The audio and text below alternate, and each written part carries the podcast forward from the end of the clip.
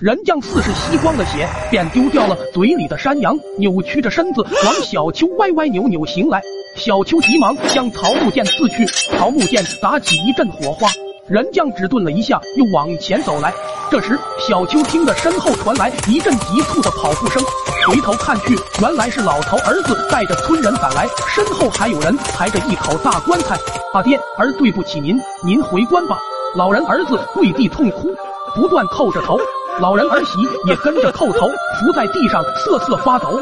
人将厉叫一声，往跪在地上的儿媳走去。老公，救命啊！儿媳大喊。老人儿子急忙拉着自己媳妇往后退去。他听不得人话了，阴阳有隔，他已然是阴物了。人群中一位上了年岁的老人开口说道：“老人儿子往回站了站，一个年轻人提了一桶黑狗血走上前，骚闷的气味迎面扑来。小秋急忙往后站去。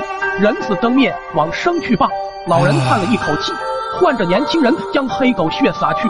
年轻人刚要上前，人将怒叫一声，顿时吓得仰翻在地，一桶黑狗血也摔得只剩半桶。咬咬牙，小秋上前抓起地上的半桶黑狗血，往人将撒去。顿时，人将浑身剧烈扭曲起来，如遭了火烤，极为痛苦。不多时，挣扎了一阵后，躺在地上一动不动。整个身子变得苍白起来，不再是先前的灰黑色。入关吧！人群中的老人看了小秋一眼，点头致谢，然后开口说道：“老人儿子带着几个大汉，颤颤巍巍的收敛了尸首，小心的抬入棺里。”小秋叹息一声，辞了村人，往山下而去。